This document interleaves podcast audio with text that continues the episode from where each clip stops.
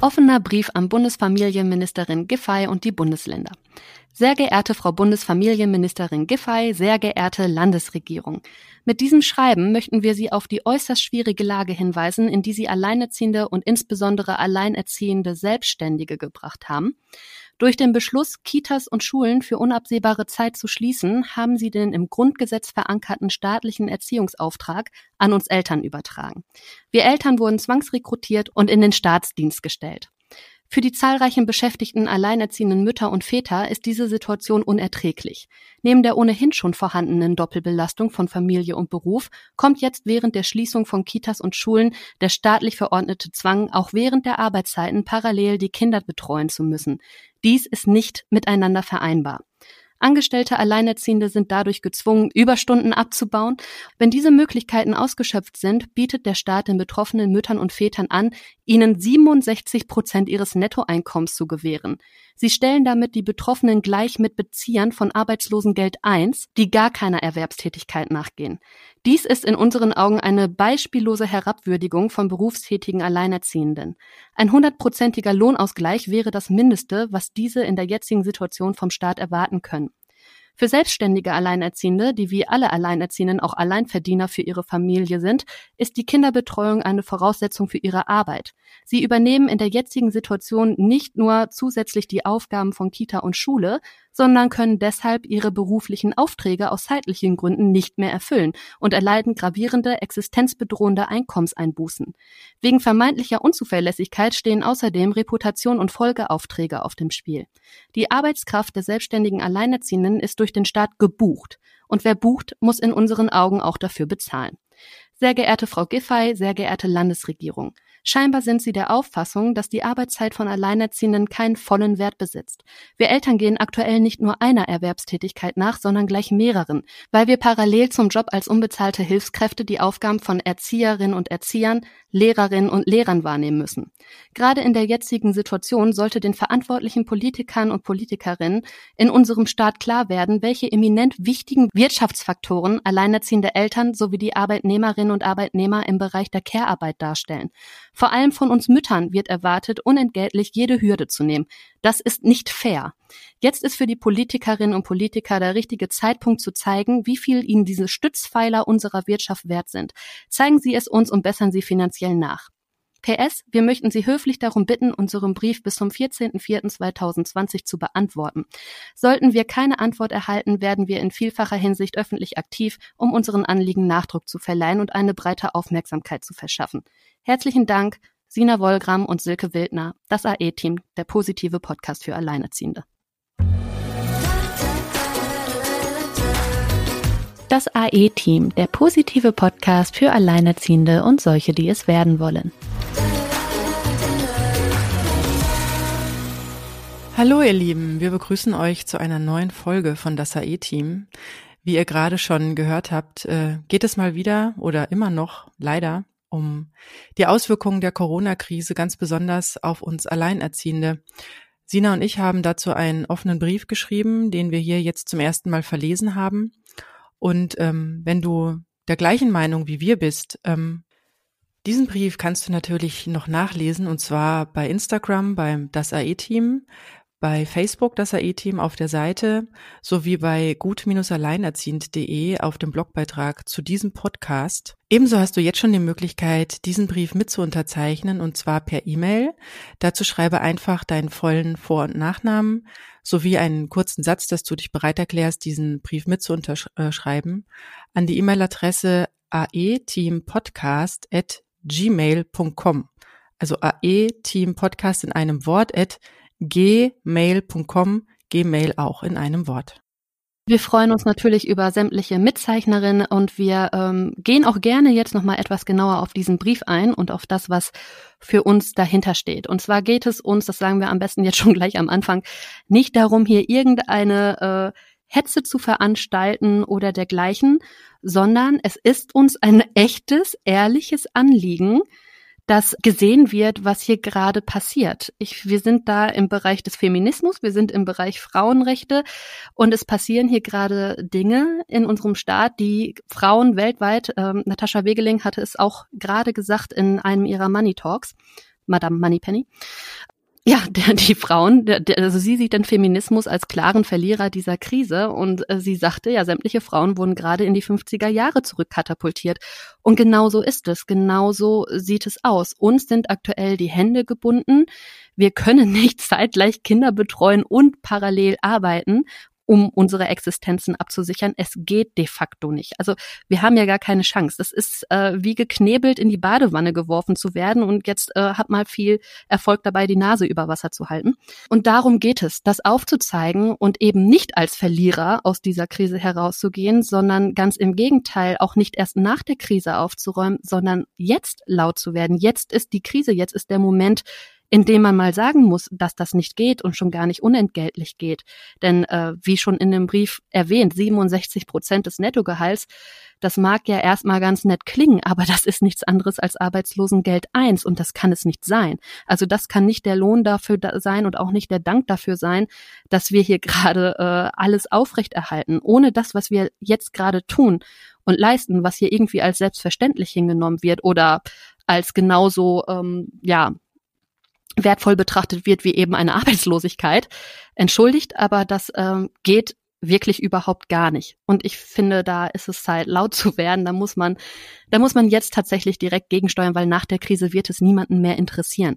Also das ist der, der Hintergrund dieses Briefes. Seit Beginn der Krise und dieser Schul- und Kitaschließungen, die im, am 13. März bei uns in Hessen und auch in vielen anderen Ländern beschlossen wurde, da war ich erstmal sehr sprachlos und wir hatten ja schon in unserem letzten Podcast so die ersten Auswirkungen gezeigt, so die ersten Momente des Homeschoolings, wie viel Zeit das in Anspruch nimmt. Und äh, es ist tatsächlich, es ist tatsächlich Arbeit. Also man darf das gar nicht irgendwie so verniedlichen oder irgendwie unter dem romantischen Mama-Blick sehen, dem viele Frauen auch momentan verfallen. Und es ist tatsächlich ein Wert, der hier von uns geschaffen wird. Und ich finde es momentan auch wirklich etwas erschreckend, dass in den Medien die systemrelevanten Berufe zum Beispiel hochgehalten werden. Also die Arbeit von, von Polizei, von, von Krankenhauspersonal, Krankenschwestern, von Pflegediensten, aber auch von, von städtischen Entsorgungsfirmen und so weiter und so fort.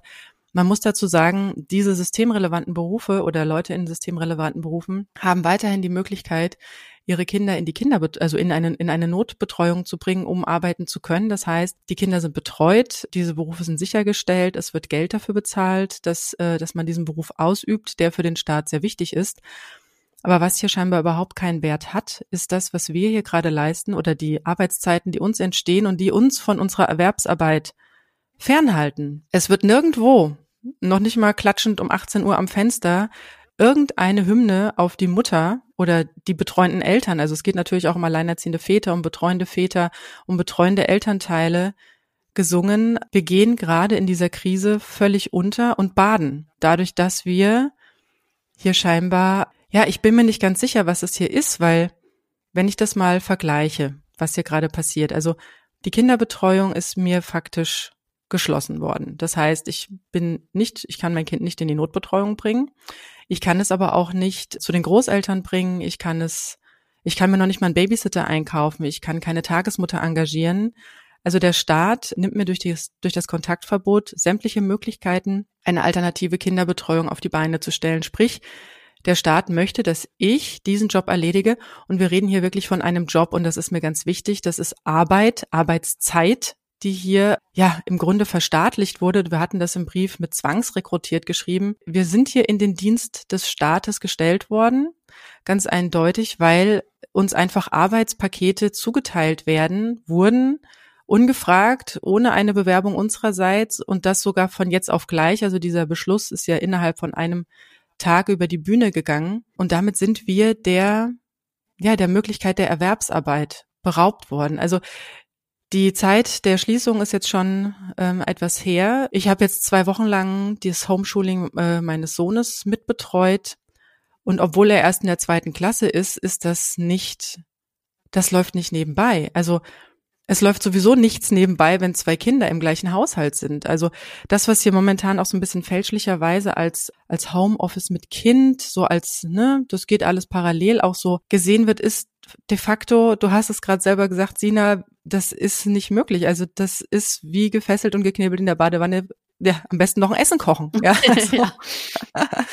so kann man das ungefähr sehen. Also wenn, also ich habe es mal versucht, ähm, also auch so ein bisschen mitzuzeichnen. Also habe so ähm, währenddessen meine meine Arbeitsstunden mitnotiert. Und es ist so, dass ich aktuell nur so auf zehn Prozent komme, also mehr. Mir sind zwar auch Aufträge geplatzt, aber ich habe trotzdem noch äh, etwas zu tun immerhin.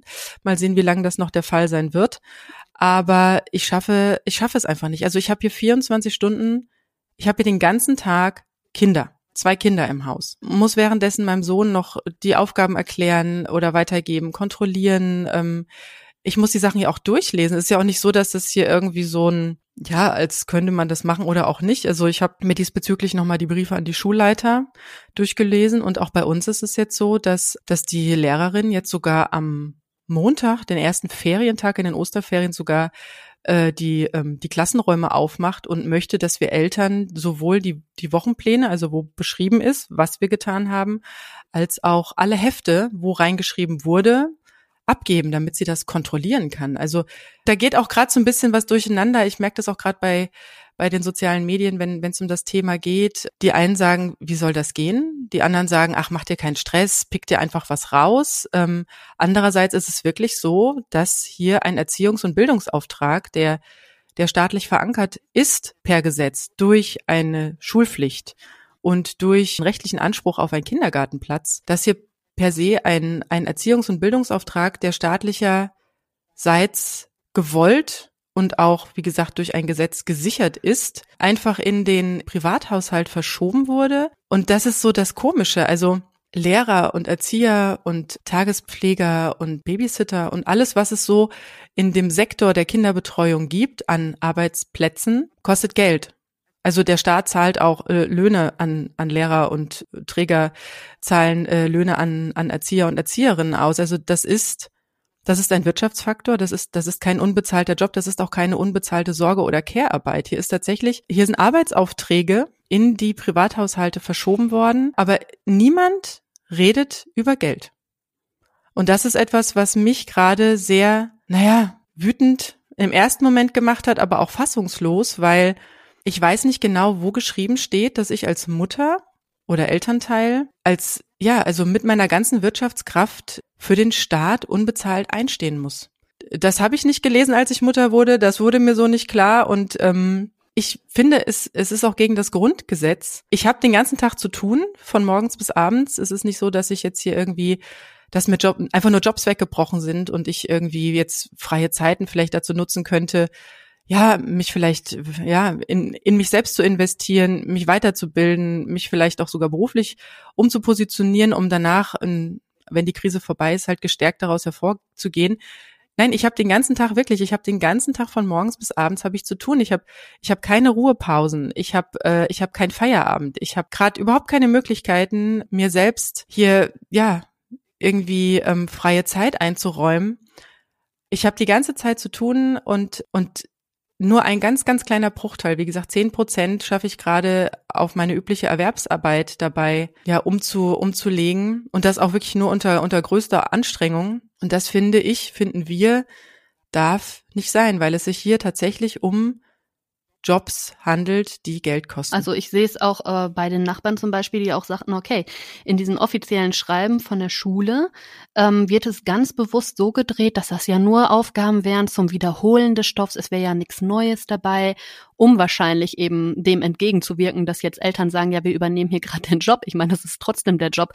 Die sitzen ja bei Wiederholungsstoffen nicht alle so viele Stunden irgendwie dabei. Also man möchte sich hier noch irgendwie ein bisschen daraus reden, dass wir hier von Homeschooling reden, weil Homeschooling so einfach in Deutschland ja auch eigentlich gar nicht erlaubt ist. Stell mal einen Antrag darauf, deine Kinder zu Hause unterrichten zu wollen ja, da, da, das, da kostet schon einiges, wenn du das durchkriegen willst. Und jetzt plötzlich müssen wir das alle machen. Man möchte es aber so nicht nennen, weil sonst bringst du dich da ja auch wieder in die Bedrohung, ne? Ja, genau. Also ich hatte da, ähm, ich habe auch einen, äh, einen Blogbeitrag dazu veröffentlicht, der Wert der Mütter in der Corona-Krise. Und genau da bin ich auf einen Gesetzestext gestoßen im Artikel 7 des Grundgesetzes. Da geht es nämlich darum, dass der Staat schon privaten Schulbetrieb erlauben darf allerdings nicht, wenn die ähm, wirtschaftliche und rechtliche Situation der Lehrkraft nicht gesichert ist. Und genau das passiert hier im, im, im Prinzip, ähm, weil wer, wenn nicht ich, ist gerade die Lehrkraft meines Sohnes und das, äh, ja, es handelt sich nicht immer nur um, um Wiederholungs- und Vertiefungsaufgaben, sondern selbst wenn der Stoff bekannt ist, stolpert mein Sohn über Aufgaben, versteht deren Inhalt nicht. Und er ist jetzt nicht unbedingt ein schlechter Schüler. Also da frage ich mich, was für ein Arbeitspensum der Frauen, Mütter und betreuende Elternteile, Väter ähm, aktuell wirklich zu leisten habe. Ich habe dazu mal eine Umfrage gestartet bei Instagram und habe mal so ein bisschen abgefragt über mein Profil, wie viel Zeit kostet euch momentan das Homeschooling? Also wie viel Zeit geht dafür drauf? Und da ist zwischen einer Stunde bis fünf äh, so mhm. der große Durchschnitt. Es gibt aber auch welche, die sagen, wir brauchen den ganzen Tag dafür oder es ist, es geht um die Oberstufe, die haben teilweise wirklich acht, neun Stunden am Tag Arbeitspakete und das kann meines Erachtens nicht alles nur zur Vertiefung oder zur Wiederholung sein. Das lutscht sich ja auch irgendwann mal ab. Nein, in einem privaten Gespräch mit der Lehrerin, das weiß ich hier von einer Freundin, in einem privaten Gespräch, da sind nämlich auch Elterngespräche weggefallen, die wurden dann telefonisch geführt, hieß es auch, ja, aber den Stoff müssen wir ja trotzdem durchkriegen. Also da wird von offizieller Seite wird gesagt, nee, nee, ist ja alles nur zum Vertiefen und zum Wiederholen. Aber am Telefon sagen sie dann auch, nee, wir müssen ja den Stoff durchdrücken, weil äh, wenn es dann in drei Monaten oder wer weiß, wann irgendwann mal weitergeht. Ich meine, überleg mal die Strecken das jetzt von Ostern noch bis zu den Sommerferien. Dann reden wir hier beide von drei Monaten Schulausfall. Der Stoff muss ja. natürlich trotzdem in irgendeiner Folge drin sein. Da wird ja trotzdem abgefragt, sonst hinken wir ja mit den Lehrplänen hinten an. Ne? Also äh, das sagen die ja schon, aber das gibt dir keiner schriftlich. Das ändert aber nicht, dass das Tatsache ist. Ne? Also das ändert nicht, dass das gerade das ist, was überall passiert. Ja, das passt auch zu dem Bild aus meiner Facebook-Gruppe Gut Alleinerziehend, wo sich auch immer mehr Mütter melden, die wirklich verzweifeln an diesem, äh, an diesem Homeschooling-Paket, weil da wirklich teilweise auch Themen behandelt werden, die sie selber gar nicht leisten können. Also wo sie sagen, pf, keine Ahnung, ich kann jetzt auch nicht einfach mal jemanden kommen lassen, der meinem Sohn das erklärt oder so, ähm, wo jetzt wirklich schon schon geguckt wird. Also äh, praktisch, also man, man, man versucht trotzdem noch für diese Probleme, die da jetzt auftreten, Lösungen zu finden. Mhm. Und das, wie gesagt, alles auf Kosten der eigenen Zeit. Und wie gesagt, der Tag hat nur 24 Stunden, mehr ist nicht da. Ja, deswegen hat Frau und Mutter ja jetzt gerade auch wieder so extrem viel Zeit, laut zu werden. ne? Also das ist ja wieder, wir sind ja wieder in so einer Situation, wir sind ja wieder so extrem schön viel beschäftigt. Ähm, ja, es ärgert uns vielleicht phasenweise, aber es wird dann keiner laut oder was ich ja auch immer ganz furchtbar schrecklich finde, ist, wenn dieses Thema völlig falsch verstanden wird. Ne? Also wenn es dann heißt, ja, ähm, nee, ich beschwere mich ja jetzt nicht, dann sehe ich ja aus wie eine überforderte Mutter. Nochmal, für alle zum Mitschreiben. Ja, es geht hier nicht darum, dass wir das hier jetzt alle hinnehmen müssen, weil wir ja nicht als überfordert gelten wollen. Ja, wir sind Superhelden, ja, wir, wir können alles in irgendeiner Form schaffen, aber es gibt eben Dinge, die sind nicht umsetzbar. Man kann nicht parallel arbeiten und gleichzeitig ein zweijähriges Kind beschäftigen oder eben mit mehreren Kindern noch Hausaufgaben machen oder weiß der Geier. Ne? Also das ist einfach, es hat einfach einen Wert, was wir hier tun. Und es kann nicht sein, dass Frauen sich hinstellen und sagen, ja, pf, wieso, weißt jetzt nicht, wie du deine Kinder betreuen sollst oder dies oder das. Das sind einfach Sachen. Das ist der Grund, warum man frauenpolitisch so wenig vorwärts kommt, weil es einfach noch viel zu viele Frauen und Mütter gibt, die das so, die, die selber sich keinen Wert geben und die selber irgendwie so nach außen tragen, ja, ist doch selbstverständlich, dass ich das mache. Also nochmal, das sind nicht nur deine Kinder, Silke, du sagtest es irgendwann mal ganz schön. Eigentlich ist es lieber Staat, es sind unsere Kinder, ja, und dass der Staat das auch so sieht und dass dem Staat das auch bewusst ist, das zeigt sich ja schon daran, dass das erste, was ein Neugeborenes in diesem Land bekommt, die Steuernummer ist, ja? Also dem Staat, dem Staat ist durchaus bewusst, dass es hier für ihn ein Kind gibt, einen zukünftigen Steuerzahler, ja? Das hat hier nicht alles keinen Wert, was wir hier machen. Das hat einen Wert. Und darum geht es. Es kann nicht sein, dass jetzt Frauen da stehen und denken, nein, also ich stelle mich jetzt nicht als unfähig hin und ach nein, ich bin ja Mutter und ach, das ist ja alles selbstverständlich, das kriege ich ja schon irgendwie hin. Es ist de facto nicht möglich, das hinzukriegen, ja. Und es ist auch, das ist nicht der Grund, wofür Frauen so viele Jahre gekämpft haben. Es ist noch nicht so lange her, dass Frauen dafür gekämpft haben, wählen gehen zu dürfen. Es ist noch nicht so lange her, dass Frauen eine Unterschrift ihres Gatten brauchten, um irgendwo in ein Café gehen zu können oder was weiß ich. Es ist noch oder nicht so lange her. Zu dürfen. Arbeiten zu dürfen, genau. Oder dass man nur als Paar ein Hotelzimmer mieten konnte und solche Dinge. Also das ist alles noch gar nicht so lange her. Und das war noch nie richtig übrigens. Ne? Also dieses von wegen, ja, früher durften wir ja nicht mal dieses oder jenes. Ja, das ist richtig, dass ihr, dass das früher nicht erlaubt war, aber es war auch damals schon grundverkehrt. Wer hat bitte entschieden, dass, also dass es Frauen und Menschen auf diesem Erdball gibt. Und Frauen dürfen nichts alleine entscheiden und machen aber Männer schon. Also an welchem Punkt der Evolution wurde das festgelegt? Also das ergibt null Sinn. Weißt du, ein Kaninchen sagt auch nicht zum männlichen Hasen irgendwie, äh, nee, du bleibst jetzt im Bau und du darfst dich hier nicht. Also wisst ihr, das ist etwas, was wieder auch nur in der Menschheitsgeschichte gibt. Und das ist alles noch gar nicht so alt. Also das ist nicht irgendwie per Gesetz gewesen. Das ist nicht der Naturzustand des Menschen. Also das ist ähm, einfach auch gesellschaftlich schon immer falsch gewesen. Frauen werden immer noch so viel schlechter bezahlt als Männer.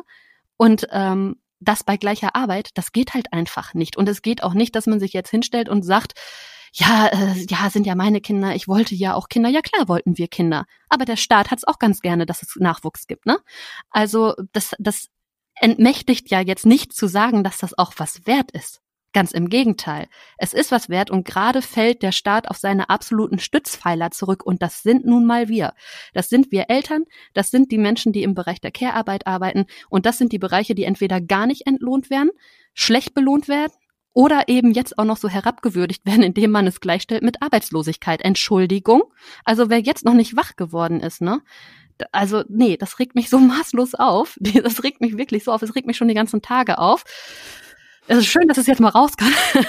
Aber das ist halt wirklich, das, das kann doch nicht sein, dass irgendjemand sich da noch jetzt hinstellt und sagt, ja, ich bin halt nichts wert. Ich nehme das mal so an ja, dann bezahl mal von deinem Nichtwert bitte deine Miete und versorg deine Kinder. Viel Spaß dabei. Also ja, das ist ja auch was, was wirklich, was wirklich ignoriert wird, dass Frauen sozusagen für ihre eigenen wirtschaftlichen Verhältnisse verantwortlich sind. Also das, was wir vorhin so äh, oder was du hast anklingen lassen, ähm, ja, viele Mütter werden jetzt gerade so zurück als reine Hausfrau und äh, und Mutter katapultiert, zurück back in die 50s, ja.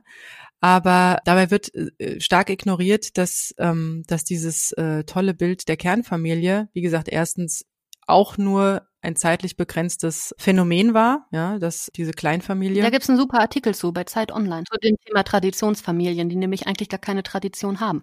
Genau, und zweitens, ähm, schön, wenn das jetzt funktioniert, aber uns geht's wirklich hier darum, den Wert, also unseren Wert einmal zu beziffern und das nicht als, äh, ja, ja, ist okay, ich schaffe das auch noch irgendwie oben drauf zu packen. Schön für Frauen und Mütter, wo es jetzt, sage ich mal, erstmal so weit klimpflich abläuft, indem sie halt, ja, indem der Partner noch seinen seinen Job ähm, hat und sie sich jetzt äh, da jetzt mehr um die Kinder kümmern können, aber das ist nicht überall möglich. Also was hier ja gerade passiert ist, dass, dass irgendwie davon ausgegangen wird, dass diese Leistungen in einem Familienverbund, in einem Elternverbund irgendwie jetzt vielleicht auf beiden Partnern aufgeteilt werden kann oder na, einer sich jetzt da mehr drum kümmert und der andere halt weiterhin ein Gehalt verdient. Aber das ist nicht mehr, das ist nicht mehr unsere Zeit. Also wir leben nicht mehr in den 50ern. Ähm, es gibt unglaublich viele Lebens- und Arbeitsformen und auch die Frau ist ein eigener Wirtschaftsfaktor geworden. Also Männer sind keine Altersvorsorge mehr. Das, das untermauert der Staat auch ganz klar, zum Beispiel durch die Gesetzgebung 2008, also die Änderung mhm. des Unterhaltsrechts. Ähm, seitdem müssen Frauen nach einer Trennung so schnell wie möglich auf eigenen Beinen stehen. Es sei denn, es sind halt Kinder bis zu drei Jahre ähm, ja. zu betreuen. Und auch da ist es, gibt natürlich immer noch ein paar Ausnahmen, aber vor dieser Zeit war es so, dass man also wirklich, wenn man verheiratet gewesen war und dann eine Scheidung anstand, dann hat derjenige, der weniger verdient hat, das waren wirklich häufig durch die gegebenen Umstände die Frauen ja im Prinzip, sage ich mal, ausgesorgt. Das ist heute nicht mehr so. Und das ist auch das, was Alleinerziehende gerade sehr stark betrifft. Und ich kann auch gerade so dieses Jahr, hast du keinen Partner, ja, also dieses, dieses, diese, diese Schuld, keinen Partner zu haben oder dieses Problem, keinen Partner zu haben, der mich jetzt hier durch die, durch die Krise führt mit seinem Gehalt, das kann ich nicht mehr hören, weil ähm, es kann nicht sein, dass wir Frauen keinen eigenen Wert haben, obwohl wir aktuell sogar mehr arbeiten als noch vor der Krise, dadurch, dass wir wirklich von morgens bis abends hier zu Hause unseren Dienst schieben, plus ähm, uns noch Erwerbsarbeit obendrauf packen, das aber auch nur zu einem Bruchteil. Also was passiert hier gerade? Das, das Problem ist, dass dieser Wert unter den Teppich gekehrt wird, dass für diese Arbeitsaufträge, die staatlicherseits verteilt wurden, auf eine sehr schnelle und sehr unbürokratische Art und Weise, dass die aufgefangen werden sollen durch zum Beispiel Lohnfortzahlungen von Arbeitgebern oder wenn alle Überstunden und Urlaub und so weiter aufgebraucht sind, dann eine Lohnfortzahlung auf Arbeitslosengeld 1 Niveau. Es wird sich darauf verlassen, dass, äh, dass eventuell das Gehalt eines Partners, also was hat denn, was hat denn das Gehalt eines Partners oder was hat denn die Arbeit bei einem Arbeitgeber, die ich ja aktuell nicht so leisten kann, wie ich es üblicherweise tue, tue wenn meine Kinder äh, in der in der in der Betreuung durch Schule und Kita sind. Also was haben wieso wieso soll ein Arbeitgeber das bezahlen? Wieso soll ein äh, ein Partner das bezahlen, was hier gerade an Arbeit anfällt? Also das ist was, was ich was ich nicht verstehe, warum das nicht ganz klar, ja, also warum das nicht getrennt wird und da bezahlt wird, wo die Leistung entsteht. Genau, genau das ist das, was ich hier gerade absolut nicht verstehe. Und ich verstehe auch nicht die Signale ähm, aus dem Familienministerium, wo es heißt, ja, Eltern, die jetzt halt nicht so gut ihrer Erwerbsarbeit nachgehen können, die können ja Notfallkits äh, seit erstem Vierten mit einer kleineren oder oder einem einem eine also mit einer ah. anderen ähm, Prüfung oder einer schnelleren bürokratischen Abwicklung ähm, bekommen. Da reden wir von 185 Euro im Monat oder von ähm, Arbeitslosengeld 1, das hast du jetzt schon beschrieben, ja. oder einer Aufstockung auf, auf Hartz IV, Arbeitslosengeld 2.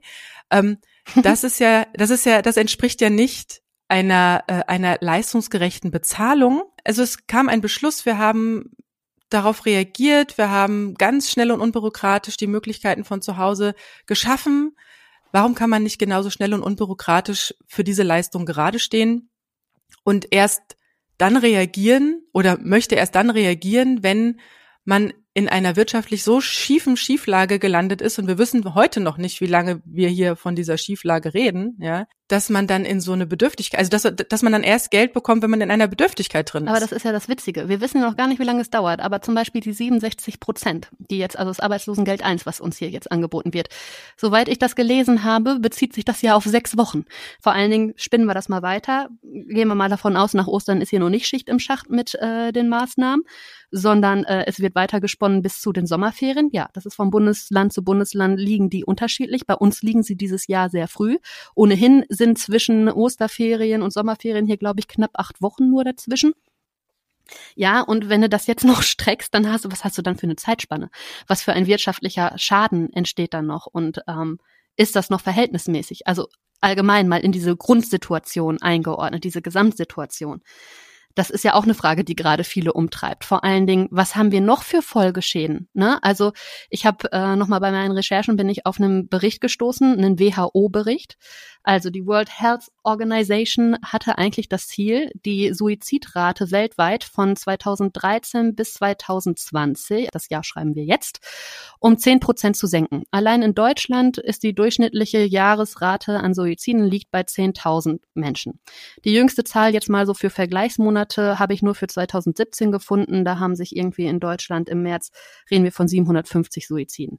Ich gehe mal schwer davon aus, dass wenn man jetzt im Nachhinein sich mal die äh, Suizidraten von März, April, Mai, Juni, die nächsten Monate, was jetzt kommt, wenn man sich das mal anguckt und mit den Vorjahresdaten vergleicht, dann wird das ein extrem einen extremen Anstieg verzeichnen. Da bin ich fest von überzeugt. Ich höre es von Leuten, die eigentlich kerngesund sind, dass sie sich psychisch belastet fühlen durch diese Situation. Und wir haben hier noch nicht mal eine Ausgangssperre, ja? Und schon haben wir bei Leuten, die eigentlich kerngesund sind, dieses Thema. Und das ist auch das, was jetzt viele Psychiater sagen, die halt auch nicht mehr in den direkten Kontakt gehen können mit ihren ähm, Patienten, ja.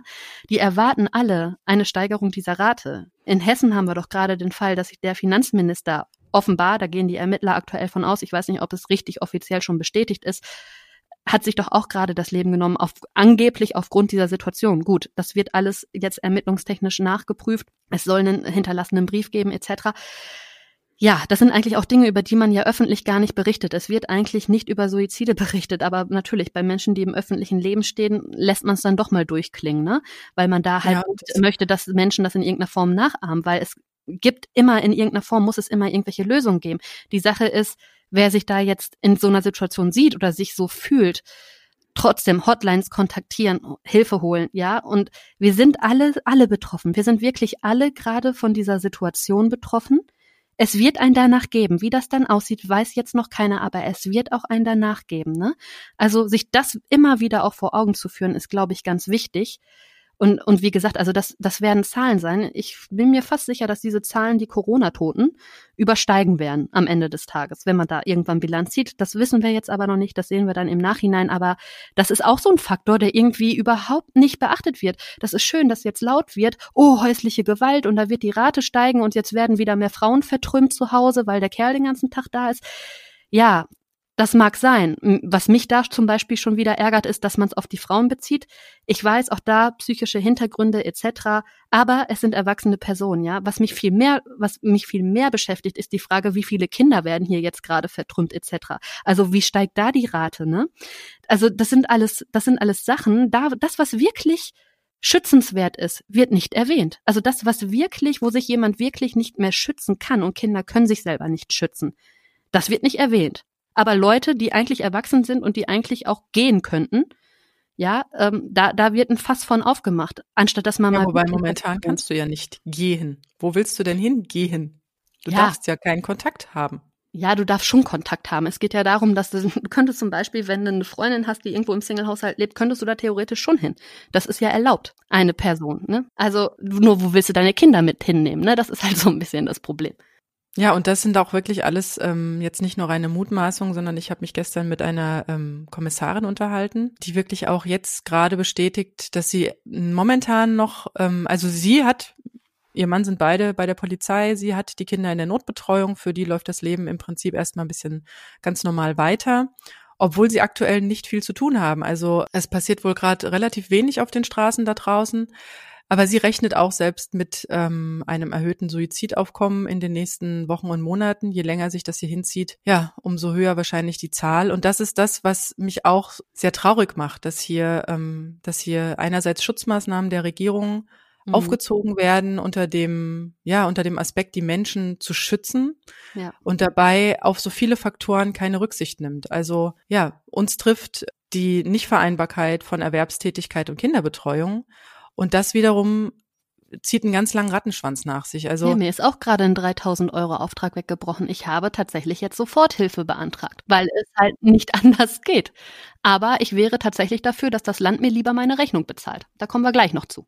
Da kommen wir gleich noch zu, genau. Also wie gesagt, das, das was hier gerade ganz stark passiert ist, sind wirtschaftliche Einbrüche. Also man hat es ja gesehen, die Börsen sind runtergegangen, die Wirtschaft ist eingebrochen. Viele haben ihren Arbeitsjob jetzt schon verloren, weil sie vielleicht im, im Tourismusbereich waren, in der Gastronomie waren, wo auch immer, wo jetzt alles geschlossen ist, in, im Veranstaltungsbereich. Ähm, ja, es, es gibt es gibt Soforthilfen für Selbstständige. Die ähm, die Wirtschaft wird auch gestützt. Das das ist ja schon mal ein sehr schönes Zeichen vom Staat. Aber aber es wird so viel auch nicht bedacht. Und zwar ähm, erstens die Mittel sind begrenzt. Ja, je länger wir hier ähm, ausharren müssen, umso enger wird's wirklich für sehr sehr sehr viele Menschen. Und ich bin der Meinung, wenn wirklich hier Existenzen in breiter Linie betroffen sind, dann wird es ja auch Randalen geben, dann wird es Plünderung geben, was auch immer. Also ich möchte mir dieses Bild auch gar nicht gar nicht vorstellen. Was auf jeden Fall passiert, ist äh, psychische Belastung, psychische Belastung, ähm, Angst vor Armut. Das ist eine der der ja der schlimmsten Ängste fast schon, weil es mir ja, weil es dabei um um die Sicherung meiner meiner Grundbedürfnisse, meiner Existenz geht. Die treibt mich um, weil was mich als Mutter natürlich ganz stark umtreibt, ist auch Kann ich meine Kinder morgen noch ernähren? kann ich meine Kinder morgen noch ernähren? Ähm, muss ich meine Altersvorsorge jetzt, ähm, jetzt aufdröseln? Also es war schon immer ein ziemlich großes äh, Armutsrisiko in Deutschland, Mutter zu sein.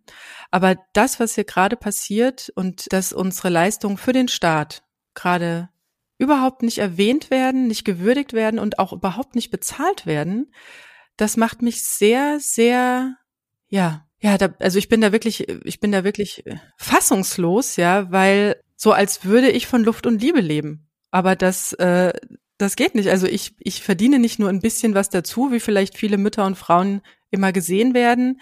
Äh, da gibt's kein zweites großes Gehalt und das ist auch völlig in Ordnung so. Also ich möchte das nochmal betonen. Ich bin, ich bin nicht, ich bin nicht irgendwie in einer wirtschaftlich äh, schwierigen Lage vor der Corona-Krise gewesen. Also ich hatte das alles sehr gut sehr gut gestemmt. Also ich habe ich hab eine gute Balance aus Kinderbetreuung, Care-Arbeit, Erwerbsarbeit, ähm, eigene Lebensziele, eigene Lebensbedürfnisse geschaffen. Und das ist jetzt durch die Entziehung der Kinderbetreuung komplett ins Wanken geraten.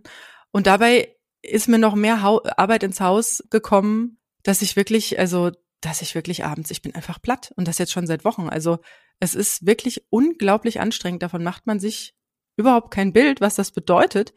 Und ich finde es verkehrt zu sagen, ja, dann hol dir halt einen Mann ins Haus, mhm. weil, mhm. ne, wir hatten gerade das Thema häusliche Gewalt. Wir, Muss wir haben ja das, noch was mehr kümmern, oh Gott. Wir haben das Thema dass man im Fall einer, einer Trennung da auch wieder alleine da steht, obwohl man dann, also es ist zwar schön, dass es in so Familien und dass es in, in Partnerschaften jetzt die Möglichkeit gibt, dass ähm, eine Person ähm, sich wirklich sehr stark jetzt um die Kinderbetreuung und dieses ganze Arbeitspaket der Regierung kümmern kann aber es fällt denjenigen dann auch wieder sehr negativ auf die Füße, sprich Altersvorsorge, ja, sprich eigene Finanzen, sprich. Ja, und auch da, ähm, jetzt mal ehrlich, auch da, das ist ja schön, wenn du dir das wenigstens teilen kannst, aber wie sieht das Leben denn aus, wenn du zu zweit bist? Dann hast du ja in der Regel für dich und deine Familie, ne, du hast es selber erlebt, das Thema Eigenheim.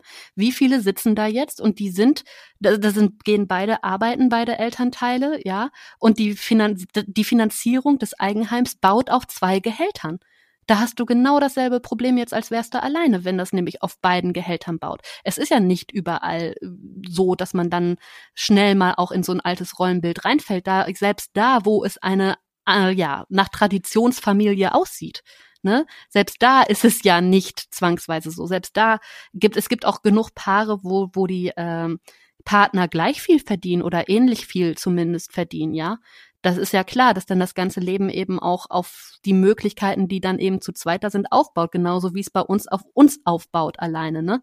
Auch da, das ist auch wahrscheinlich leichter gesagt als letztendlich getan. Auch da stehen ja dann entsprechend die Verpflichtungen auch hinter, die man dann als Paar in dem Sinne eingegangen ist. Ne? Ja, da hast du auch recht. Also wie gesagt, es gibt ja so viele man kann das nicht nur auf dieses eine Bild der Familie oder der, äh, der Mutter runterbrechen. Da gibt es so viele verschiedene Blickrichtungen, auch zum Beispiel Frauen, die vielleicht für die Kinder den Job aufgegeben haben und, äh, und jetzt mit ansehen müssen, wie der, wie ihre Tätigkeit vielleicht sogar noch jetzt äh, hätte ausübbar sein können und der Partner jetzt vielleicht auf Kurzarbeit ist, das Geld nicht mehr reicht oder vielleicht sogar sein, seinen Job verloren hat ja. ähm, und die sich jetzt auch ärgern, dass, dass sie, dass sie halt jetzt nicht ne, weitergemacht haben und das Geld weiter verdienen können. Also da gibt es sehr viele ähm, Dinge und was ich auch nochmal betonen möchte, ist, dass ich, also ich bin das weiß man auch, wenn man oder wenn man unseren Podcast hier verfolgt oder meinen Blog liest. Ich bin eigentlich jemand, der, der gerne und mutig anpackt und sagt, ich jammer jetzt nicht rum und äh, ich warte jetzt nicht, dass jetzt jemand anders für mich aktiv wird oder äh, dass sich die Zeiten oder die Politik jetzt ändert, bis ich mit meinem Leben anfange, sondern ich, äh, ich, ich gehe da eigentlich immer sehr proaktiv vor und vertrete so ein bisschen die These, jeder ist seines äh, Glückes Schmied. Und genau das funktioniert jetzt gerade nicht mehr. Deswegen äh, erlebt man mich vielleicht momentan auch etwas anders, als ich äh, üblicherweise bin, weil einfach die Grundlage meines Glückes, meines meines Freiraums, in dem ich schmieden kann, einfach weg ist. Ich habe mir da so, ein, so eine ja, was ausgedacht, beziehungsweise wir haben das jetzt ja gerade mehr oder weniger auch erläutert, warum das, was wir hier gerade leisten, sein, sein Geld wert ist. Also man muss es auch mal anders betrachten. Also wir stehen ja gerade durch diese Zusatzarbeiten zum Teil auch äh, im Dienst des Staates. Also wir kümmern uns gerade mit um das Gemeinwohl. Wir, wir stützen die Wirtschaft, äh, die Gesellschaft. Wir entlasten die Gesundheitssysteme dadurch, dass wir unsere Kinder zu Hause haben, uns hier um alles kümmern, versuchen gesund zu bleiben, was auch echt schwierig ist, wenn man, ja, ja. wenn einem so die Gedanken durch den Kopf schießen. Aber hier an dieser Stelle hören einfach meine Handlungsmöglichkeiten auf. Also ich, ja, ich kann nicht mehr machen, als ich tue und ich bin am Limit. Ich sehe es aber auch aus wirtschaftlichen Gründen. Also ich ziehe mir jetzt hier nicht die rosarote Mami-Brille an und sage, ähm, naja, ich, ich wollte ja Kinder. Wir haben das ja gerade auch erläutert, dass der Staat ja durchaus auch Kinder braucht, ne? dass das Rentensystem auch in der nächsten Generation gestützt werden möchte. Das ist also kein Privatvergnügen oder kein Hobby, ne, dass man sich als Mutter ein Leben lang auferlegt, sondern hier sind ganz klare Arbeitspakete verteilt worden. Und ich sehe das aus rein wirtschaftlichen Gründen. Also ich bin Selbstständige, ich habe meine festen Arbeitszeiten und ähm, die werden momentan vom Staat in Anspruch genommen. Ich habe keine Möglichkeit, auf, auf alternative Betreuung ähm, auszuweichen. Das ist ja auch so eine Frage von Angebot und Nachfrage ähm, in der freien Marktwirtschaft, die den Preis ja auch mitbestimmt. Also es besteht hier gerade eine sehr große Nachfrage nach, nach meiner Qualifikation. Also ich bin scheinbar momentan die einzige, die qualifiziert ist, also so wie alle Mütter und Eltern momentan die einzigen sind, die die äh, nötige Qualifikation haben, nämlich den Familienverbund, auf ihre Kinder aufpassen zu können und dürfen. Und das lässt normalerweise die Preise steigen. Also das ist kein Grund für, für unbezahlt und wir sind auch keine unbezahlten äh, Hilfskräfte oder so irgendwas. Also wir haben hier eine ganz klare Qualifikation, eine ganz klare Expertise. Und daher sehe ich es einfach so, dass der Staat meine Stunden gebucht hat und deswegen werde ich diese Stunden der Landesregierung auch in Rechnung stellen. Und daran erkennt man dann auch, dass unser Wert weit höher ist als 185 Euro im Monat äh, Kinderzuschlag oder ein Aufstocken auf Hartz IV. Durch diese Aktion möchte ich deutlich machen, was der Wert ist, der hier entstanden ist, also was für ein wirtschaftlicher Wert hier dahinter hängt weil wenn man das mal umdrehen würde und sagen würde, das ist nichts wert, was ich hier gerade leiste, dann würde der Staat im gleichen Atemzug auch die Gehälter und Einkommen von Lehrern, Erzieherinnen, Tagespflegern, Babysittern zunichte machen. Also das, das, oder andersrum gesagt, ich diene gerade dem Gemeinwohl, dem Staat, ebenso wie jeder Politiker, Beamter, Polizist und Soldat und auch die bekommen ein Gehalt, ja, die bekommen Diäten. Und nicht nur zu 67 Prozent und auch nicht auf Arbeitslosengeld 1 Niveau und auch schon gar nicht äh, zum Aufstocken auf Hartz IV und auch nicht erst, wenn sie kein Geld mehr auf dem Konto haben, sondern sie bekommen für ihre Tätigkeit für den Staat ihr Geld und genau das möchte ich auch. Dem schließe ich mich an. Meine Rechnung an die Landesregierung steht entsprechend auch. Es ist nun mal so, es ist gebuchte Zeit. Du hast ja keine anderen Möglichkeiten. Ne? Und vor allen Dingen, wie lange dauert es auch, da denkt ja auch wieder keiner drüber nach, wie lange dauert es auch, den Motor nachher wieder anzuschmeißen. Für die, die jetzt am härtesten betroffen sind, wie zum Beispiel, was du eben auch schon sagtest, Künstler, Veranstaltungen. Das ist ja schön, wenn du zum Beispiel ab August wieder weitermachen darfst, aber das heißt ja nicht, dass all die Dinge, die jetzt verpasst wurden, nachgeholt werden. Das heißt heißt nicht, dass alle Aufträge noch da sind oder nachgeholt werden können. Vieles ist einfach weg, weil dann wird zum Beispiel gerade auch in der, in der Künstlerszene, sage ich mal, in der Veranstaltungsbranche geht es dann weiter mit den Dingen, die ohnehin schon für diese Zeiträume geplant sind. Da schiebst du dann nicht, sagst du dann, okay, wir machen jetzt mal bei äh, März weiter, ja, mehr 2.0 sozusagen, weil die Hallen sind entsprechend ja auf Jahre teilweise ausgebucht. Das heißt, wenn du jetzt Glück hast, darfst du dann im August wieder dein Konzert geben, hast halt äh, das gebucht, genauso wie Hochzeiten, Hochzeitsfotografen und so weiter. All diese Sachen, die, wo halt auch fixe Termine sind, Sachen, die sich jetzt wieder erst Jahre schieben. Wenn jetzt dadurch irgendwo eine Welttournee flach gefallen ist, dann ist die flach gefallen ja, dann äh, kommt die auch nicht ab August dann danach, weil das ist nicht möglich. Und das gilt ganz vielen ja so. Auch die Werbetreibenden, die jetzt alle überall ihre Werbung stornieren oder so, die sagen auch nicht dann im ersten Monat nach Corona, ja, das erste, was wir machen, ist, wir schalten wieder Werbung. Die gucken erstmal, wie sie ihre anderen Bereiche wieder hochfahren. Ne? Also richtig. Und und da ist es aber auch nochmal zu betonen: In diesem Zeitraum danach wird es nicht noch nicht mal 100 Prozent weiterlaufen, sondern dann stehen den einzelnen Personen wahrscheinlich weniger Geld zur Verfügung. Die überlegen sich dann dreimal, ob sie auf ein Konzert gehen oder ob sie zum Friseur gehen oder ob sie irgendwie äh, einen Freizeitpark besuchen oder sonst irgendwas. Also gerade dadurch, dass hier diese Arbeit ähm, mit äh, rund um die Kinderbetreuung abgewertet wird und sozusagen als unbezahlte Sorgearbeit äh, den Familien untergeschummelt wird, ähm, entstehen hier ganz große Defizite, die danach auch noch eine, eine sehr, sehr lange Auswirkung auf die Wirtschaft haben werden. Die wird nicht gleich danach wieder loslaufen. Nein, also die, also ich, ich nach der Erfahrung, ja, ich hoffe erstens, das Geld reicht. Äh, vielleicht muss ich auch, wenn meine Rechnungen nicht bezahlt werden, auch äh, die Soforthilfe für Selbstständige beantragen. Weil mir sind auch schon Aufträge weggefallen. Es sind zwar noch ein paar da, aber äh, ich habe auch schon sehr große ähm, Einbußen jetzt zu verzeichnen. Und die Frage ist für mich dann auch, wie geht das denn weiter? Weil erstens mal wenn man jetzt in einer Branche ist, die weggefallen ist, wie gesagt, man hat noch die Möglichkeiten, sich äh, vielleicht jetzt umzupositionieren, die freien Zeiten zu nutzen. Also wenn mir jetzt einfach nur die Aufträge weggefallen wären, das muss ich auch nochmal betonen, also wenn mir nur die Aufträge äh, weggefallen wären, ich habe natürlich als Selbstständige Pläne für Leerläufe. Also für Zeiten, wo ich nicht gebucht bin, wo ich weitere Projekte vorantreibe, wo ich weitere Produkte auf den Markt bringe, wo ich vielleicht auch ein zweites Buch schreibe, wo ich, wie gesagt, ich habe ganz viele Pläne, ich habe eine ganze Schublade voll mit, mit Gedanken, die ich gerne umsetzen würde. Aber auch das ist mir aktuell nicht möglich, weil ich einfach überhaupt keine freie Zeit habe und wenn ich mal irgendwie, wenn, wenn die Kinder gerade mal eine halbe Stunde, Stunde irgendwie schön miteinander spielen, dann versuche ich gerade noch die liegen gebliebene Erwerbsarbeit hinten dran zu hängen. Und du bist darauf ja auch nicht eingestellt. Du bist ja nicht darauf eingestellt, wann deine Kinder dir mal gerade eine halbe Stunde gönnen. Richtig, genau. Also es ist ja gerade eine unglaubliche Flexibilität, Nichtplanbarkeit, ähm, es, es ist natürlich auch sehr, sehr schwierig für die Kinder, die jetzt plötzlich Mama auch äh, arbeitend erleben, weil das ist ja das, was ich immer erledigt habe, hab, wenn sie halt vormittags außer Haus waren oder wenn ich, wenn sie abends eingeschlafen sind. Die abendlichen Arbeitsstunden sind mir auch weggefallen, weil einfach äh, nach einem ganzen Tag geht nichts mehr. Also da geht gar nichts mehr und ich muss auch wirklich auf meine eigene Gesundheit Rücksicht nehmen und mhm. ähm, schlaf dann auch einfach mit. Das heißt, diese Arbeitsstunden sind auch ja, weg. Ja, das ist bei mir ganz genauso. Ich mach, also es geht nicht, geht wirklich nicht.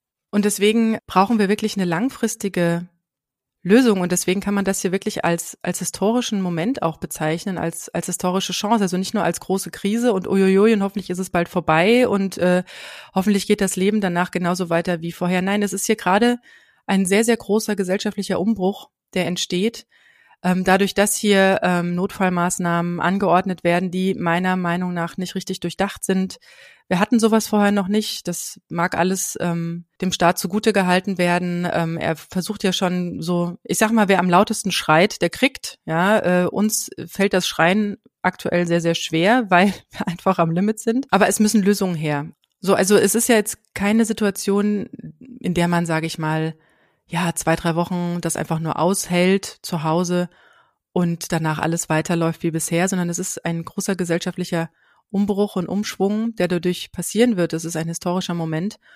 Und genau an dieser Stelle ist es wirklich der verkehrte Weg, einfach nur auszuharren und das Thema auszusitzen und nicht für seine Bedürfnisse laut zu werden und ähm, und den eigenen Bereich. Also wir sind ja die Experten für unseren Bereich. Also wir erleben das täglich. Wir sind hier im Alltag. Ähm, wir erleben, was diese Maßnahmen für uns für Auswirkungen haben und sind jetzt an einem Punkt angelangt, wo wir es einfach nicht mehr, ja, also wo es einfach unmenschlich ist, dieses Arbeitspaket auch noch oben drauf zu packen und dann noch die Bezahlung wegzulassen.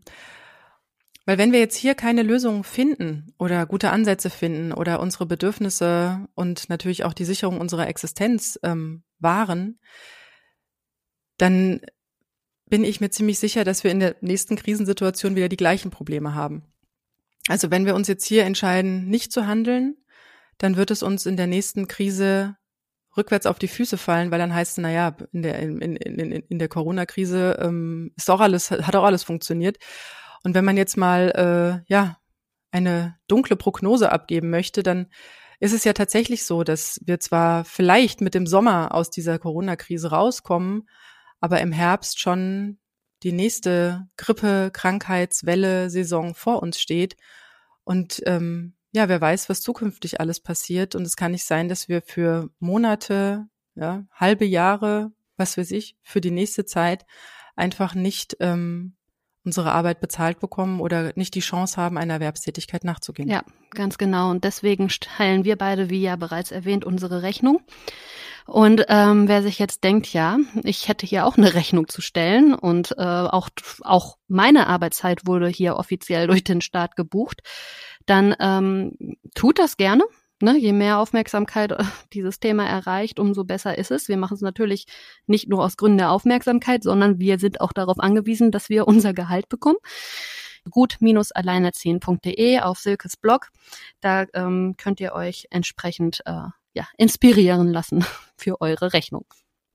Genau, also ähm, die Schere, die man hier noch kurz ähm, oder die Brücke, die man noch kurz schlagen muss bei dem Thema ist, ähm, es gibt ja immer mal wieder Petitionen oder es gab ja auch gerade eine Online-Petition, äh, eine Bundestagspetition für das Thema äh, Care-Arbeit, muss sichtbar werden. Ähm, ich habe schon im Vorfeld mit einigen Alleinerziehenden und Frauen und Müttern gesprochen, die sagten, na ja, aber ähm, die Care-Arbeit leiste ich doch sowieso und die wird ja nicht bezahlt oder ich, ich habe ein Problem damit, dass die bezahlt wird. Ich möchte noch mal kurz betonen, in welche Richtung das mit der, mit der Rechnungsstellung geht. Ähm, und zwar ist es bei mir so zum Beispiel, dass ich, ähm, dass ich vormittags drei Stunden normalerweise für meine Erwerbsarbeit habe. Und diese drei Stunden gehen aktuell wirklich für das Homeschooling, für die parallele Kinderbetreuung drauf. Äh, ich muss meine Tochter in der Zeit auch beschäftigen, damit sie halt auch meinem Sohn dann in aller Ruhe seine Hausaufgaben machen lässt. Also in dieser Zeit ist für mich an Erwerbsarbeit äh, nicht mehr wirklich zu denken und wenn dann wirklich nur so bruchstückhaft oder mal kurz zwischendrin oder so oder mal zehn Minuten, also nicht mehr in voller Konzentration, in voller Effektivität und Produktivität. Ich hatte ja vorhin schon erwähnt, also so sind es vielleicht zehn, zehn Prozent von den üblichen 100, die ich in drei Stunden schaffe.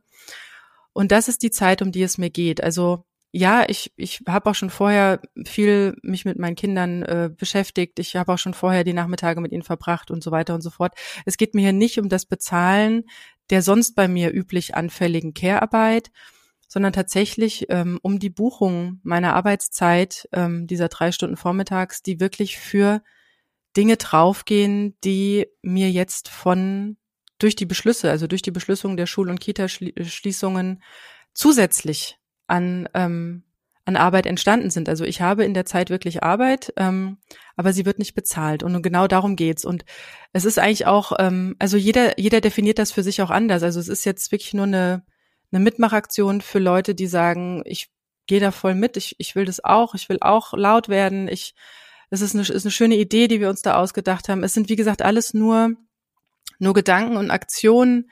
Wir möchten proaktiv handeln, wir möchten nicht ausharren und warten und äh, hoffen, dass irgendjemand mal an uns denkt oder ich möchte auch nicht immer nur auf die auf die Armutsschiene zurückgeworfen werden oder auf die Bedürftigkeit, sondern ich möchte einfach nur zeigen, was diese, was diese Arbeitszeit, was dieser Wirtschaftsfaktor, den ich darstelle, auch wirklich wert ist. Und ähm, wie gesagt, wie du das für dich berechnest, was da dein, äh, also für mich ist es relativ einfach, für Sina auch. Wir haben einfach einen Stundenlohn. Ja. Ähm, wie gesagt, unsere Stunden sind sind sind gebucht worden. Wir haben keine alternativen Möglichkeiten, anderswo Kinderbetreuung einzukaufen. Und dementsprechend ist das halt auch einfach der Wert, den wir darstellen, den unsere Arbeitskraft darstellt. Und bei mir ist es relativ einfach. Es sind halt wie gesagt drei Stunden äh, am Vormittag, ähm, mal fünf Werktage. Da sind wir bei 15 Stunden und das Ganze mit, äh, also pro Woche und ähm, gerechnet und das Ganze mal 65 Euro die Stunde. Da sind wir, glaube ich, bei so knapp 1000 Euro. Und das ist genau der Wert, den ich darstelle. Also da sieht man auch die große, ja, Differenz. den großen Unterschied und die ja. große Differenz zwischen, ja. ähm, zwischen 185 Euro im Monat. Also Eltern sind nicht gleich arm und ich finde Eltern, die arbeiten und für den Staat arbeiten und hier gerade wirklich auf unbürokratische, loyale, solidarische Art und Weise ähm, ja zum Schutze der Gesellschaft und zum Wohle des Staates und zur Stützung der Wirtschaft beitragen, die müssen bezahlt werden. Und ich hatte vorhin noch mal so einen kurzen Gedankenblitz. Es ist ja so, es heißt ja immer hinter jedem äh, erfolgreichen Mann, also früher hieß das mal so, wo wir vorhin bei den 50er waren, hinter jedem erfolgreichen Mann steht eine kluge oder starke oder was auch immer Frau. Und eigentlich passiert hier gerade das Gleiche, nämlich hinter einem erfolgreichen Staat, und das heißt ja auch mal so schön Vaterstaat, also irgendwie wird der Staat auch immer recht männlich gesehen. Ja, hinter einem erfolgreichen Staat wie Deutschland stehen Millionen unbezahlte Frauen. Ja, wird Zeit, dass das bezahlt wird, ne? Wie gesagt, wir reden hier nicht von irgendeinem unwesentlichen Faktor, sondern wir reden von den Stützpfeilern. Den Stützpfeilern der Gesellschaft, die Stützpfeiler der Wirtschaft. Und das war schon vor Corona so, das wird auch nach Corona so sein. Jetzt gerade während Corona fällt es aber extrem auf. Und genau das ist das, was man als Chance daraus mitnehmen muss. Das ist unser Appell. Ne? Also wenn man jetzt schon in dieser Krise steckt, muss man wenigstens auch gucken, was kann man da Gutes draus mitnehmen. Und das wäre eben so ein gesellschaftlicher Wandel dahin. Das wäre zum Beispiel auch, dass es vielleicht dabei bleibt, dass sich Leute in Supermärkten an den Kassen zukünftig auch nicht mehr in die Hacken fahren, weil sie ein bisschen Abstand halten. Ne? Also das, es gibt so viele kleine Positivaspekte, die man schon sieht, wo man denkt, okay, ein bisschen mehr Respekt ist auch irgendwie im Spiel. Auch solche Dinge darf man nachher noch so ein bisschen beibehalten. Es ist nicht Oder alles zum schlecht. Beispiel, dass äh, das Homeoffice plötzlich für sehr viele Berufe und Bereiche möglich ist, wobei jetzt gerade natürlich das äh, Absurde entsteht, das Homeoffice mit Kindern halt für viele Eltern gerade wirklich ein, ein Riesenspagat ist und nicht vereinbar ist. Ähm, aber dennoch, ähm, die digitalen Möglichkeiten werden momentan ausgeschöpft. Äh, Landesvertreter äh, schalten sich per Videokonferenz zusammen und nicht mehr irgendwo im Plenarsaal. Ähm, da sind sehr viele äh, Ideen auch gerade am Entstehen und reifen, auch sehr viele Chancen. Also in jeder Krise steckt auch eine Chance, weil in jeder Krise, in jeder Lebenskrise sei es jetzt persönlicher Natur oder wie hier jetzt äh, gesellschaftlicher Natur, steckt immer auch ähm, die Chance des Innehaltens, des, ähm, des Reflektierens, des Selbstreflektierens, des Reflektierens, ob das Verhalten, ähm, was jetzt die letzten Monate, diese, diese Schnelligkeit, also dieses, ja, the theoretisch eine, eine Zeit des Rückbesinnens, wenn man nicht so viel Arbeit hätte, Aber ähm, da werden schon viele, viele gute und äh, interessante Ansätze noch draus entstehen, da bin ich mir sicher. Und das ist auch das, was wir im Prinzip mit unserem Beitrag hier ähm, leisten möchten. Wir möchten das, was in der Vergangenheit passiert und ähm, einfach als gegeben hingenommen wurde, einfach mal äh, reflektieren, darüber reden und die ersten Gedanken dazu anschieben, wie es zukünftig geregelt werden könnte. Genau, wie gesagt, also ihr habt jetzt ordentlich viel Input zu diesem Thema von uns.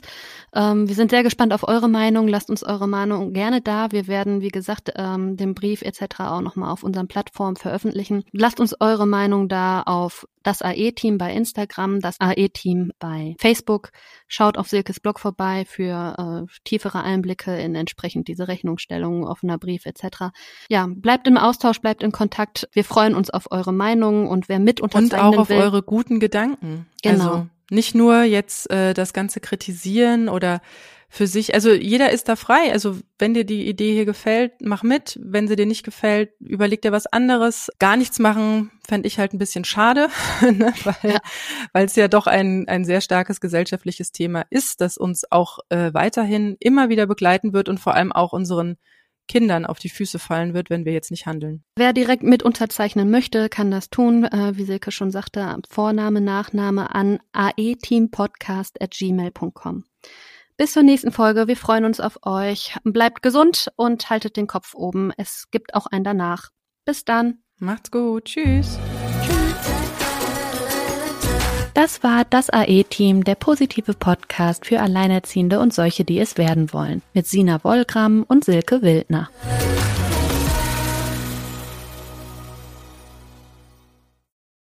Wenn es Nacht wird, kommen zwei tiefe Stimmen in deinen Podcast-Player, um dich mit ihren Geschichten ins Bett zu bringen. Rote Bar ist dein Einschlaf-Podcast zum Einkuscheln und Wegschlummern. Ich hatte mal eine Freundin, wenn wir zusammen im Urlaub waren, dann ging sie in den Pool und dann guckte sie mich an. Ah, ich hab schon gemacht. Dann ins Meer. Ah, ich hab schon gemacht. Und die macht immer direkt überall ins Wasser rein. Was war sie für eine Rasse? Ein Collie oder? Eine Blondine. Hör ihn zweimal, dreimal, zehnmal und schlaf immer wieder dabei ein.